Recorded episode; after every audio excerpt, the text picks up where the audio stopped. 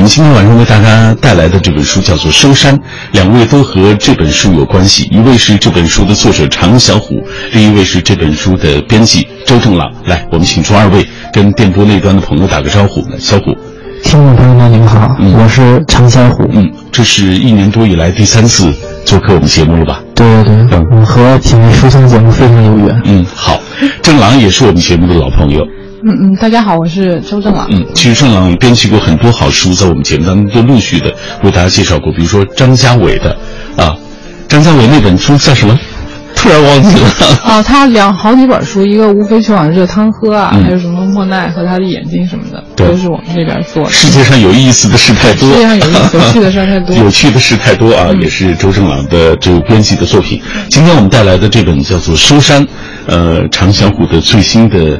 一部小说，呃，每一次我读常小虎的作品啊，尤其是从《秦腔》开始，我真的就惊讶于小虎对于内部当中他写一个金湖大师嘛啊，对，所以所以他对金湖的那个了解，对于京戏的了解啊，在读这本《收山》的，我也想问，你怎么会对这个饭庄饭庄的这个前世今生，对各种菜那么有研究？是因为你自己好吃爱吃琢磨吃吗？嗯。作为一个金牛座的作者啊，好吃肯定是呢，但是这个说这个爱做，我可我谈不上就嗯，我我起初想写这个小说的呃一个初衷呢，就是我也是听到了呃一个美食节目在我们电台上会有播的时候，我那时候正在开车呢，然后我听到那个那是一个特别明显，我一听就知道是一个北京厨子，然后他在节目里边聊就是爆。呃，煸和呃炒这些区别，嗯，是怎么滑油什么的？他的那个清味让我觉得特别的这个，什么是溜，什么是煸，他们讲的特别的这个每一个细微的差别，他们讲的特别的详细，然后我我非常的着迷听的。然后我就想写，我就想写厨厨师的生活。然后，呃，但是我发现，如果我不进入到这个行业里，你你是没法写的。嗯。所以当时也是几经的呃周折，认识到了一位呃一位老厨师，他是他是清真烤鸭的。传人叫做艾广富先生，嗯，他在北京台的那个呃高清节目传记里边还有他的那个专题片。我当时看了个专题片，然后辗转好多朋友帮我联系到他。然后老先生把我请来到家里头，给我讲他这一生的起起伏伏，他的故事，然后听得我真的是，嗯，然后让我非常惊讶。老先生的这个这一生的这些色彩的东西，嗯，老先生，我看你在这个前言当中有写到，这个老先生讲的时候又哭又笑啊，提起来是是是是是百感交集。对对对，嗯嗯，他正好有有两个师傅，所以小说中的那个葛青的角色就是他其中的一个师傅，嗯。然后也是最后也是呃几经坎坷吧。所以当他说到他那个师傅的时候，他我我我就我我就看到他就说不下去了。他就在那儿，他在那动情就卡在那儿。然后他的太太就是说：“你就岁数这么大了，你就这种事情，就是说你因为一说就要动动心思，就会很难过，你就不用可以不要再说了嘛。”但是他还是想说下去。然后他的师傅对他怎么好？嗯，但是他师傅的结局又又非常的呃悲惨，嗯，但是他又改变不了，所以他想到这儿的时候，呃，说起他的师傅当当年给他下跪的那一幕，然后他他就他就非常的难受了，所以我我我所以我觉得我一定要把这些呃事情记录下来，至少也就是说，小虎的意思是说，这本书里《收山》这个小说里的这个故事都是有原型的，嗯，六成吧，嗯，六成是。很很多都是有原型。好，对，接下来我们请出周正朗啊，正朗，刚才呃，这个小虎说了，因为我也是金牛座，也是好事之人，所以我们俩体型为什么不像？哎，所以我在饭点看这个书，我简直是看不下去，因为我太馋了。你在这个编书的过程当中，做编辑的过程当中，是不是也有这样的感受？对，因为他这本书的那个整个的。画面感特别特别的强，就是包括它里面就除了，呃，因为它那个这个故事一开始的主线是一个年轻人，就是进了这个北京琴行换装，然后他要呃去学，他一开始是学烤鸭的技术，但是他那个后面的过程当中，就是很多他的师兄，他的师兄弟就是大家各自擅长的其实是不一样的菜，嗯，然后就是煨汤啊，然后做冷雕啊什么的，就是那个特就是特别鲜明，就就是你可以根据他的这个描写，走出一个就脑子里能过一个流程出来，就是这种。感觉让人觉得，哎呀，反正非常有画面感。是是是，我也是觉得，在读他的小说的时候，你会觉得那个文字的质感啊，真的特别特别强烈。嗯，好，呃，接下来我们要透过一个短片，我们先听一听啊，对这本书有一个大致的了解，来一起分享。一个风轻云淡、暗流涌动的饭中江湖，一段氤氲饭菜香的时代悲欢，一辈一去不返的老厨人。台湾第四届华文世界电影小说奖首奖得主常小虎最新长篇小说《收山》，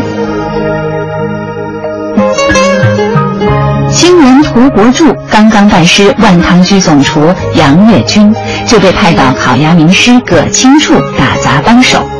杨师傅的目的是留下葛青的烤鸭绝学，而涂国柱以自己的诚心得到了曾遭徒弟背叛的葛青的信任。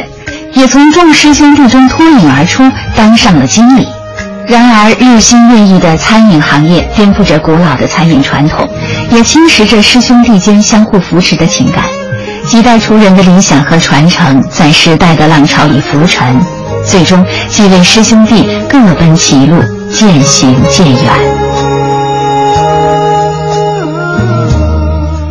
透过这个短片，已经对这本书有了一个初步的了解。接下来，我们继续请出二位啊，跟我们来分享这本书里的故事。作为小说啊，这个故事的铺陈肯定是很重要的啊。以这个涂国柱作为一个主线，串联起范庄这个的前世今生。我们看到这个范庄也就像一个江湖一样啊，在这里面有各种各样的恩怨纠葛啊。这个故事怎么铺陈的？来讲一讲。嗯，我我那个。啊，艾师傅呢，真的是把我领到了他那个经常，因为厨师啊跟我说，一般不不轻易到外边吃饭，嗯，因为就是说他们觉得就是说啊，这饭一般做的不好，嗯，他他不爱较这个真儿。你看一个厨师出吃一个他不满意的菜，是一个很难受的事儿，嗯，所以呢，艾艾师傅呢还真是把我带带到了他一般他吃饭的地方，就是那个那个店名我就我就不说了，但是是确实一个老字号。呃，坐下来以后呢，菜上来以后，就是菜上来以后，他连筷子都没有动，他就说退菜。所以我觉得就是说，这个一个行当的这个行规，就是行内人和你行外人的眼光是绝对不一样的。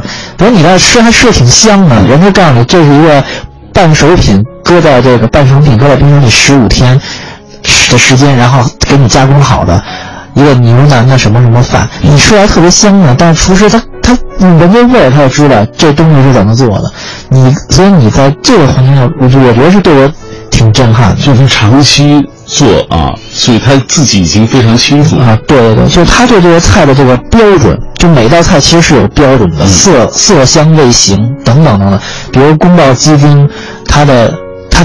进到你的嘴里以后，它是五种口味，然后这五个口味的这个呃味觉的这这个感觉是相互次序都不能变的，所以，但是现在呢，比如说很多为了适应年轻人的口味，呃，很多你去外头吃的宫保鸡丁就是甜。就是就是酸甜有点麻，然后甚至往里边搁那个沙司酱，就是对适应年轻人的口味。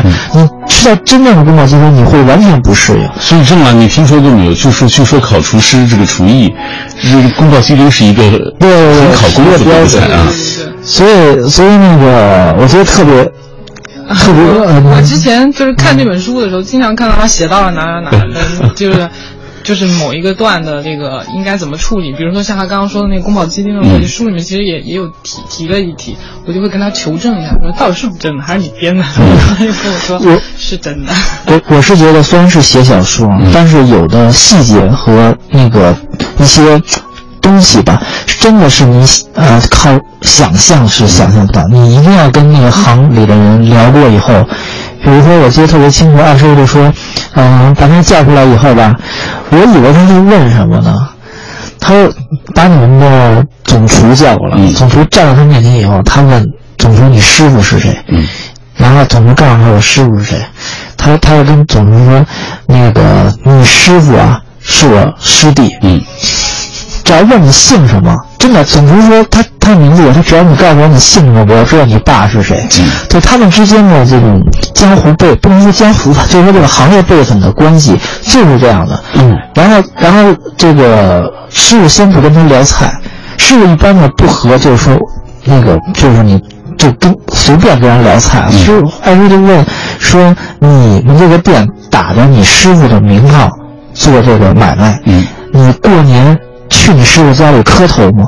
我当时听了以后，我真的特别的，怎么讲呢？就是特别震撼。就是我觉得他是用一种完全是呃行业的那个，就是我我们讲传承那种的关系去解读现在的人际关系。嗯，他然后总厨说，这还是这样吗？对，就是问你去师傅家你磕头吗？他说我过年的时候去看一眼师傅，当然不磕头。嗯。说你不磕头不行吗？你这是你人家的名号，就是你这饭庄才有的。现在今天这样的，所以我听了以后，我觉得，我觉得他可能是那个。然后最后他真的叫这个菜的时候，叫到最后，经理就说：“我我们就是说，我们不收您钱，咱别这么那个了，因为现在都这样做。比如说一道干煸牛肉丝，嗯啊，二师傅给我到。”在他家里演示过，说牛肉丝煸完了以后，为什么要煸呢？煸完以后不湿啊，厨师是拿在手里，拿桌子上摁到桌子上碾。嗯，如果这道牛肉丝摁出水分来了，你这个菜就不合格。嗯，这就是标准。为什么要煸呢？嗯，对吧？呃，葱包水分要煸出来啊。对，一定吃就是就是干的。呃，葱爆羊肉不能有汤，他们那个。这个行业里有人说的，毛厨的怕旺火，就是你如果是一个二流的厨师，你是不敢用旺火的，就是爆这种这种短时间大火去爆一个菜，你是不敢用这个手艺的，所以你会火候不够，你怕糊嘛，所以你火候不火候不够就会出汤，只要你这菜有汤，就行行里的师傅一看就是你不行，嗯，别别别废话，就你这菜做。没做好，嗯，我非常欣赏他们如此看待自己专业的这个，这个，呃，标准和要求吧。嗯，对看小虎这么一说，我们就明白了，就他为写这个书已经深入到这个程度了，就是他他要跟艾师傅跟他这个故事的原型要聊到这个程度。呃，我我很惊讶，就是他能够记得住，因为他自己不做饭，你能够把这些细节都记得住。对，这是人格上的震撼。他那时候，他那时候采访完了，嗯，然后半夜就发了一个什么特长的感慨给我，说：“哎，我觉得我们这代人那什么都不是，对他们来说，感慨了特别长一段。”嗯，然后我说：“那你就写呗，继续写。”这个我我记得特特特特清楚，那个当时有一个厨子跟我聊聊聊，然后那个厨子带他朋友来一起聊聊，然后我就装作特别懂，这个这个其实挺困难，然后。聊到一半，他那个朋友问我，他说：“哟，你，因为他那个朋友是外行人，他跟我说，哟，你是不是都真特懂啊？”他说：“我看你真是都反应还跟得上。”我我我当时真不好意思跟他说：“我在家连火都，我在家连 连面条，我记得都我都煮糊过，你知道？就是这个，但是但是我真的被他们的这个。”还有对他们的呃这种执着，嗯，对自己手艺执着，真的是被吸引。嗯，正是因为小虎被这些呃厨人新老厨人的这个呃技艺啊，被他们这种精神所感染啊，所震撼，所以他花了一两年的时间，终于完成了这本书《收山》，讲的就是饭庄江湖的前世今生。下半时段回来呢，我会继续为大家介绍这本书。这样，我们接下来要透过一个短片来了解一下小虎这两年的创作。作者常小虎，原名常凯，作家、媒体人，世代居京南城，爱老北京。代表作《秦腔》获得第四届台湾华文世界电影小说首奖，也被骆以军、杨照、小野、蔡国荣等作家欣赏，誉作者为文坛明日之星。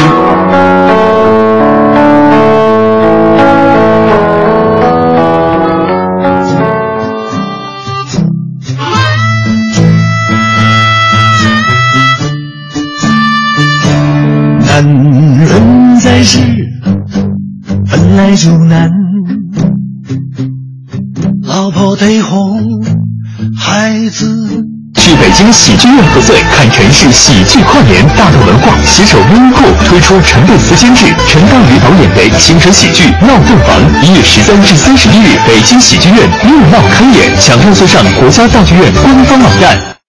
完美中国有限公司无热派空气净化机，有效去除有毒有害气体和细菌，同时可以五 PM 二点五、PM 零点五，去除率达百分之九十九以上。六百七十万负离子自然安的呼吸，是为好空气明月带给您。文艺之声，FM 一零六点六，交通路况。这个时段我们一起来关注明天的出行提示。从本周开始，我市进行新一轮的车牌尾号的轮换措施，其中周一限行三和八，周二限行四和九，周三限行五和零，周四限行一和六，周五限行二和七。具体的限行规定，大家可以登录交管局对外网站查询。明天是周二，限行的车牌尾号是四和九。文艺之声，FM 一零六点六，天气预报。欢迎和小马一起来关注天气。北京今天夜间晴，北风二三级，最低气温零下九摄氏度。进入三九，北京的冬天也渐渐展现了自己冷酷的一面。提醒大家外出时要注意防寒保暖。冬季空气干燥，不要忘了及时补充水分。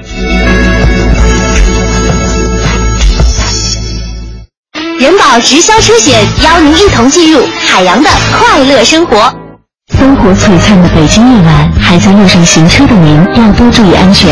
人保直销车险温馨提示您：路上行车多留心，切莫心急催前车。好友车内勿闲聊，避免嬉笑和打闹。雪天道路易打滑，慢踩油门，缓刹车。这些提示牢记心，人保伴您安全行。人保直销车险四零零一二三四五六七四零零一二三四五六七。海洋的快乐生活。那今天中午出去吃饭啊，路过我们电台旁边的这个长安商场啊，路过那儿呢，门口就发传单的一个小妹妹，人家就非常认真的、努力的想达到这个效果。你比如说发传单的人，最重要的就是说有人接了这个传单，他这个传单很快的就发送出去了，对不对？哎，那人那个小妹妹在那发传单就非常的敬业，一边发一边对我说：“哎，麻烦麻烦麻烦扔一下，谢谢，麻烦扔一下，谢谢。”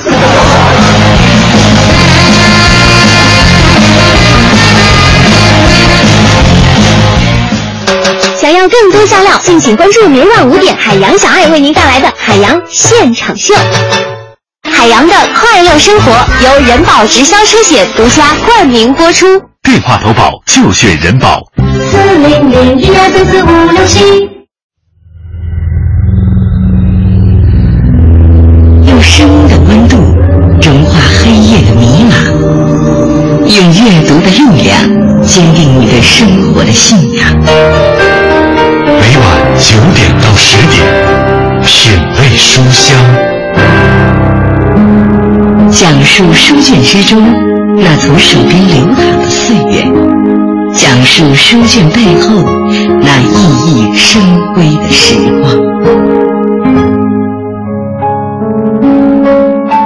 感谢各位继续停留在 FM 幺零六点六的电波当中，我是小马。每天晚上我都带来一本书，呃，今天晚上带来的是常小虎的最新的长篇啊，讲述饭庄江湖七十年代末到九十年代啊，北京的这些饭庄他们的命运以及新老厨人他们之间的这种恩恩怨纠葛。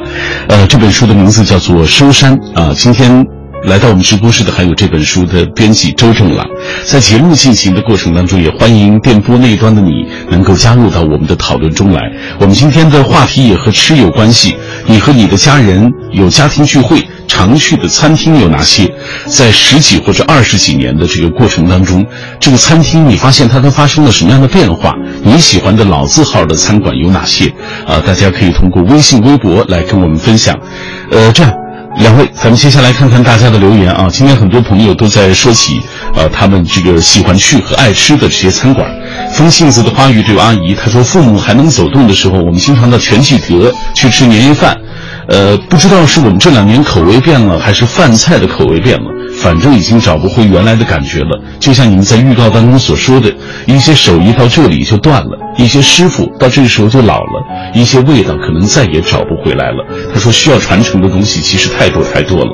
还有朋友，这是来自然，他说。小的时候啊，我们是我们这里这个普利街上一家名叫草包啊这个饭馆，呃，特别好吃啊。但是后来不行了，前几年又恢复了，但是吃起来再也没有小时候那个味道。呃，现在主要是料理没当时的那个纯正了，还有就是可能小时候吃啥也都好吃，因为那时候油水少，是不是啊？他说我不是个吃货，但是我们家里人有一个有一个是吃货，就听到有好吃的地方必须要去吃。走多远都没关系，就是吃了要等两个小时也没关系，都得去。呃，还有夏天，他说中华美食中传统的老字号已经随着时代的进步改良了很多，但是那些经过百年以上的老字号仍然是经久不衰。比如说全聚德烤鸭店有好多，但是全聚德的烤鸭特别好，外焦里嫩，肥而不腻。呃，刀工师傅把一片片这个鸭肉片下来，用荷叶饼啊放上一片鸭肉，再放上甜甜的这个葱丝儿，加上一些甜面酱啊，卷一卷放在口中，真是好吃。我们家每隔一段时间就得这样去吃一次。他们家是老北京人啊，对。呃，有人问二位啊，这个小虎，你是爱吃什么？我呀。你就是北京人嘛？对，炸酱面呗。啊，馅馅饼饺子。北京酱面一般北京人不喜欢到外面餐馆去吃。对对对，一定要在家吃。嗯，对对对。饺子吗？我觉得北京人特别爱吃饺子？北京对北京爱吃面食嘛，北方人都爱吃面食，所以，所以我一般也很少出去吃，一般都也都是在家吃。嗯，谁做呢？做肯定是父母、啊老婆、丈母娘什么的，自己。你是甩手掌柜的，我是自己，我自己做饭时候糟点东西，我觉得。好吧。还有人问周正朗，就是一听你的口音就不像本地人。对，不是本地人。啊，就你们那儿有什么好吃的吗？介绍一下。你是福建？对 对对，我们那边啊，什么鱼丸啦，什么之类的。各种粉。对对对，各种粉，我们那边米制品多，面面面的那个分量稍微占的低一些，而且，嗯，可能口味上偏鲜的那一挂吧，就是会加一些糖的，就糖糖的分量会多一点。嗯，然后不像北京，就北方那边的油和盐的那个分量比较大。嗯，我们满大街的这个沙县小吃，对对对。这个秘密据点一个 算是正宗吗？你觉得北京的这个沙县？其实还是有为了就是北方的口味稍微改良了一下，就是跟我在我们老家吃肯定是有点不一样。嗯。好，我们继续来看一看大家的留言。一说到吃啊，大家一看大家有兴致，对，有兴致。记忆长歌说了，老字号不仅仅是饭馆，而是世代延续的文化传承与经营理念的坚守。所谓老规矩的背后，既包含对创业者的敬意，更有着对品质与口碑至上的严格要求。他说，本人爱吃爆肚，吃过京城的很多家，有名不符实糊弄人的。打过一次交道就拜拜了，而像原来前门爆肚、爆肚冯啊这样的老字号，讲究老店，呃，总要光顾，那选材、那火候、那小料、那服务没得说。不过近些年前门拆迁了，呃，改迁九门小吃，面临经营困难，真的不希望老字号只能在回忆当中啊有这样的滋味了。美惠子她说，以前家附近有一个卖酸菜鱼的饭店，叫做西西酒家，味道好的天天都客满。我们家每个月几乎都会去那家吃饭，那时候这家店基本上算的是我们家庭聚会的固定地点。后来因为要拓宽路面，这家店呢就被迫，呃搬到了旁边一个很小的地方，环境不如原来的好。这家店的生意渐渐也没有原来好了。十年过去了，所幸它还在。你看这个这种。一个餐馆十几年、二十年坚持下来，其实很不容易，因为它有各种各样外面外力的因素，包括内部的因素。这接下来会会让你具体来讲一讲。小小的粉红兔子，他说在北京生活，比较喜欢吃烤鸭、涮羊肉。全聚德这是便宜坊吧？北京的便宜坊。嗯，他说，呃，还有东来顺。呃，聚宝源等都是常去的老字号餐馆，每一次看到门口的百年招牌，不由感慨万千。在竞争激烈的餐饮行业，老字号始终能占据着重要地位，并不断焕发它的青春。个人认为其魅力就在于，呃，大众吃的是美食，品的是中国的传统文化，哎，这个还有朋友提到了，这是甘肃糖糖，他说来北京半年，和老三聚会了三次，每一次都去朝阳区的一家这个西北汉子啊，这个让他说了具体的地点，他说那家店里的西北味特别的纯，特别的棒啊，他绝不是做广告，我还写了一下啊。然后白雪妹妹她说，寒冷的冬天，仍然最喜欢东南顺的涮羊肉，传统的这个烧炭锅啊，这个烧炭铜火锅，精湛的手切羊肉，秘制的蘸料，还有就是东南顺传统的芝麻烧饼。手切羊肉很特别，摆在盘子里，然后将盘子反过来，居然也不会掉下来。据说那羊肉都是特供的啊，涮到最后汤还是清的。大冬天里到东南顺涮肉吧，我可不是给他们做广告。现在能坚守的老字号不多了，有的老字号虽然还挂着老字号的名字，但是内容早已经，呃，掺杂着一些改良的东西，传统的东西越来越少了。嗯，我不知道，就是在你跟这些老厨人他们交流的过程当中，因为现在你知道很多店里，比如说，呃，这个他可能是鲁菜馆。但他这个川菜比较有名，他们到底怎么看这样的东西？是这个问题。我之前有问过老师傅，我说我要写这个小说，我用不用把北京的几大老字号饭馆都吃完了，然后我再写？他说没有必要。他说如果是呃七十年代、八十年代的时候，你可以这样做。嗯，现在怎么讲呢？就是庙还是那个庙，佛已经不是那个佛了。嗯，对，所以之所以这个买卖能成，在于人在呢。现在人不在了，所以你吃都是，他他讲的就是吃也吃也是白吃，他觉得，就是说怎么讲呢？举个例子吧，呃，如果是七十年代或者是更早的时候，北京有两个老字号，一个是丰泽园，一个是同和同和居，嗯，对吧？是可以吃到啊山东鲁菜的海鲜的地方，啊那个时候的人，如果我想吃呃葱烧海鲜。呃，我吃了一道菜，我去同和居的人和去丰泽园的人绝不会是一拨人，就是他这一道菜，在两个店的差别、口味的差别和做法差别，一定是有区别的。所以我们不都吃的是那都那个？对，他是他是他是以此，就是说我的菜之间，我店和店之间，对我我你与你有区别，我以此为荣，对吧？绝对不会互相学。但是现在呢，就是说。都一样，你去哪儿吃呢？都一样，因为大家都是那个呃烹调学校里边出来的，他已经没有那个师徒和师兄弟之间的那种那种关系传承，大家都是都一样。就是说，你你去一个鲁菜馆，他不可能说我只做鲁菜，嗯，就是如果你想吃别的地方，我我得挣钱，我得生活，对我的店我得经营下去，所以他就会起别的炉灶去做别的，嗯。说到这个师师徒传承，我在看这本书的时候才有这么深切的体会。是是，说原来这个厨师特别讲究这个对师傅带徒弟，而且这个过程还是一个挺艰难的一个过程。对，比如说这个涂国柱跟着这个葛青是是是是是，你看前半个月基本不理他。对对对，因为因为做这个活呢，就是不是一般人都能干。我。小说里也写到，在屠国之之之前，他的大师伯、二师伯都都被踢出去了。就是说，葛青要看你是不是这块儿，是吧？就是说，你能不能吃这个苦。所以，呃，把最苦的活你先干了半个月以后，看你是什么状况，然后才让你接近压炉、压房，进到压房里去打扫压炉。就那个，我记得那个当这个师傅跟我说的时候，他打扫打扫这个压炉，真的是。人出来以后跟鬼一样，就里边脏的不，而且而且他当时说是这个卡拉炉刚用完的时候，里边是三百度的高温，还没有还没有凉下来的时候，你人要进去，就整个人就等于在火火火火坑里边去去转一圈一样，那出来以后整个人就就非常的痛苦，但是他一定要咬牙挺下来，嗯，葛青才会跟他说话，他呃。他当时跟我说，他的师傅真的是半个月一个字都没有跟他说，嗯，一个字都没有跟他说。他想给师傅倒茶，师傅把盖一盖，谢，就是说不用你，嗯，你要扫地，师傅把条一抢，不用你扫地，嗯，就是说一般的师傅就是你先从下面活干起，打手干起，扫地啊，那个煤球啊什么什么。但是那个师傅就是呃两个星期没跟他说话。嗯，在这个咱们顺着这个故事来讲，是啊，就是说葛青之所以变成这样，之所以以这样的做派来面对涂国柱，是有原因的。是啊，嗯，讲讲什么原因？就是被徒弟坑过。嗯，所以就是我们经常讲一句话，叫做呃，教会徒弟饿死师傅。嗯。呃，这是等于是呃传承的一个，我觉得是一个坎儿。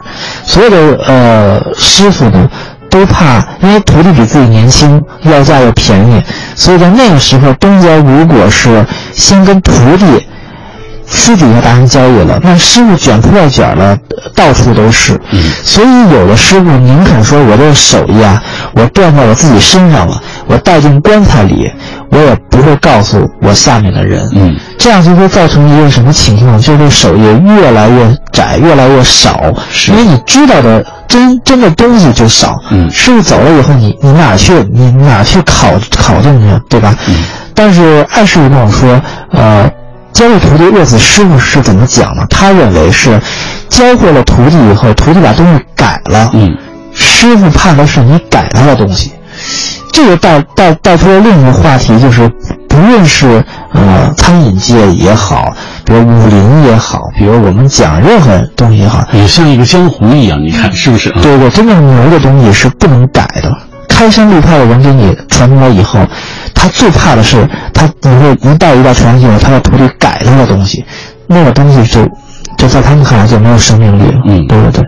咱们再继续顺着这个涂国柱慢慢被葛青师傅接受啊说下去啊。是这个呃，在小说当中，这个涂国柱不仅得到了这个师傅的这个信任啊，他也慢慢的，我看从这个师兄弟当中，其实有有他的师兄啊，师兄弟当中，呃，算是脱颖而出，还当了当上这个经理。这个过程，你给大家讲一下。啊，这个其实，呃。一个餐厅的经理是最，因为他要考虑到前厅那些呃顾客，然后他要去跟后厨去沟通。如果这个前厅经理就好像一个足球教练，如果他没有踢过球的话呢，他也确实有这方面的一个呃短板，就是说我如何能够呃服众，或者说大家如何信服我。对，尤尤其是当我的手下都是对我的下属都是我的师哥的时候。这个我觉得作为小说来讲，它的戏剧冲突就足够了。对，所以当我听到这些啊，这些厨师在跟我师傅们在给我讲他们师兄弟这件事儿，嗯，有哪个师傅爱占便宜啊，哪个师傅爱。偷点小东西啊，嗯，然后他们如何去处理这个事情，我听到以后，我觉得特别有意思，嗯，所以我都会也会写进来，嗯，对对，厨师也是人嘛，对对对，什么样的人都会有在这个对对当中。对，郑郎，你在读这个小说的时候，你比较这个印象深刻的一些片段啊，或者是情节啊，有哪些？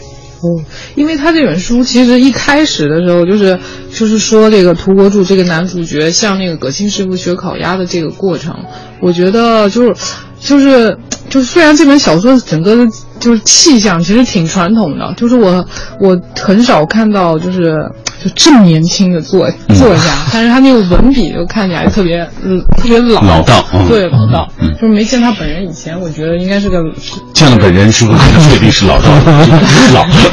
确实老，长得有点着急。但是，但是因为他这个特就是，但是他这个前半段的这个学烤鸭的过程，我就感觉，因为就我作为一个年轻人，就是我以前看那种漫画的时候，就是那种少年要出山的时候，就是第一个就要打一个大怪来扬名立万的那种感觉。我觉得这种感觉特别强，而且他的这个就是就是戏剧戏剧冲突就就就就很很传传的进的那种感觉。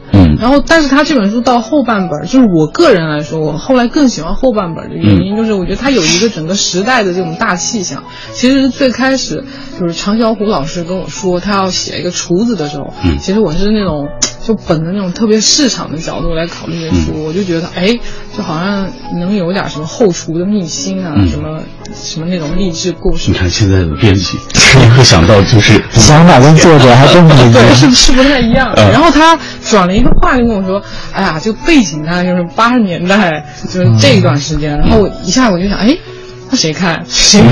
那那个时那个时代吧，就是因可能因为我们也就是那个，就好像还很难用语言去概括那个感觉，就是你你活活过又刚刚才活过，你又不好像，比如以前你可以盖棺定论说啊，那是一个什么样的时代，对但是这个时代就挺挺暧昧的。但是就我自己本人的经验来说，就我自己的家，就是我曾经住过的房子，现在都已经完全推平，嗯变成完全另外的样子。对，就是就是它的这种快，就是像很多北京，就是我北京的朋友跟我说，他说：“哎呀，胡同就是嗯老胡同就拆的差不多了，就是跟他们小时候看到的北京印象里的北京就完全不一样。”这这本书就是刚好写在那个时代，就包括最近就是上的这些电影啊什么的，就很怀旧，讲北京人的规矩，什么老炮儿这种这种感觉的东西。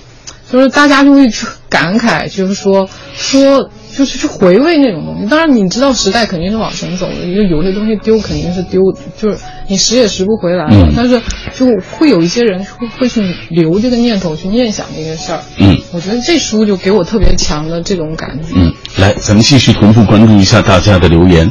在北京红说了，曾经跟一位老师谈起过老字号，他很是不屑。现在的那些老字号多空有其名，那肉片切的，那汤熬的，那对人爱搭不理的，店大欺客。不过是这个是门外行罢了。虽说听起来有些泄气，也道出了在当今某些老字号的精神缺失，偷工减料，以次充好，服务意识差，流失了回头客，砸了自己的招牌和历代经营的口碑。当然，也有如峨眉酒家、丰泽园啊，在这样的坚守与创新中保证品质、诚意待客的良心商家。他说，我们家附近有一个豆汁儿店。总是排长队，供不应求，这就足以说明好口碑是老字号赖以生存的根本。嗯，呃，还有很多的朋友啊，说到在北京啊，丑飞美，他说我喜欢梅州东坡酒楼、峨眉酒家、日昌餐厅，既喜欢川菜，也喜欢粤菜啊。日昌餐厅就是典型的粤菜了啊。呃，当然可能有不同的意见。来，双叶武长安，他说品过秦腔，如今在收山中，同样会读出作者一以贯之的沉重，所感悟的那一份人世沧桑。秦腔说的是戏行，而收山讲的是行行啊，是戏曲和美食都是老祖宗留下来的国粹精华，京腔京韵。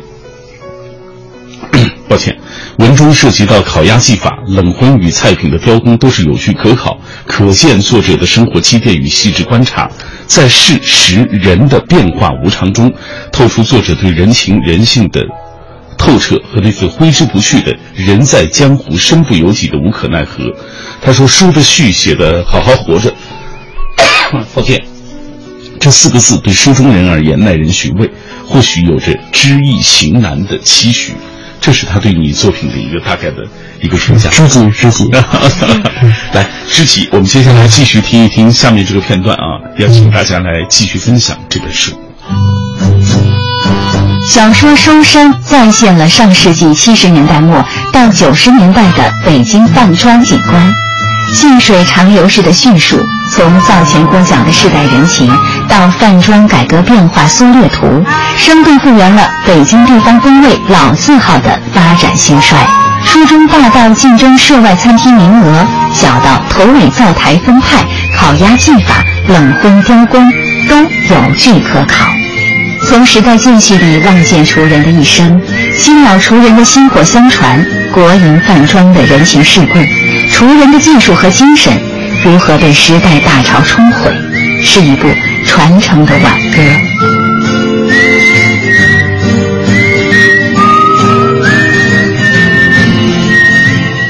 刚刚我们在这个短片当中听到了啊，说这本书当中像这些呃所谓的冷荤雕工啊，还有这些呃包括这烤鸭技法等等，都是有据可考的啊。嗯，呃，小虎给大家讲讲这些方面。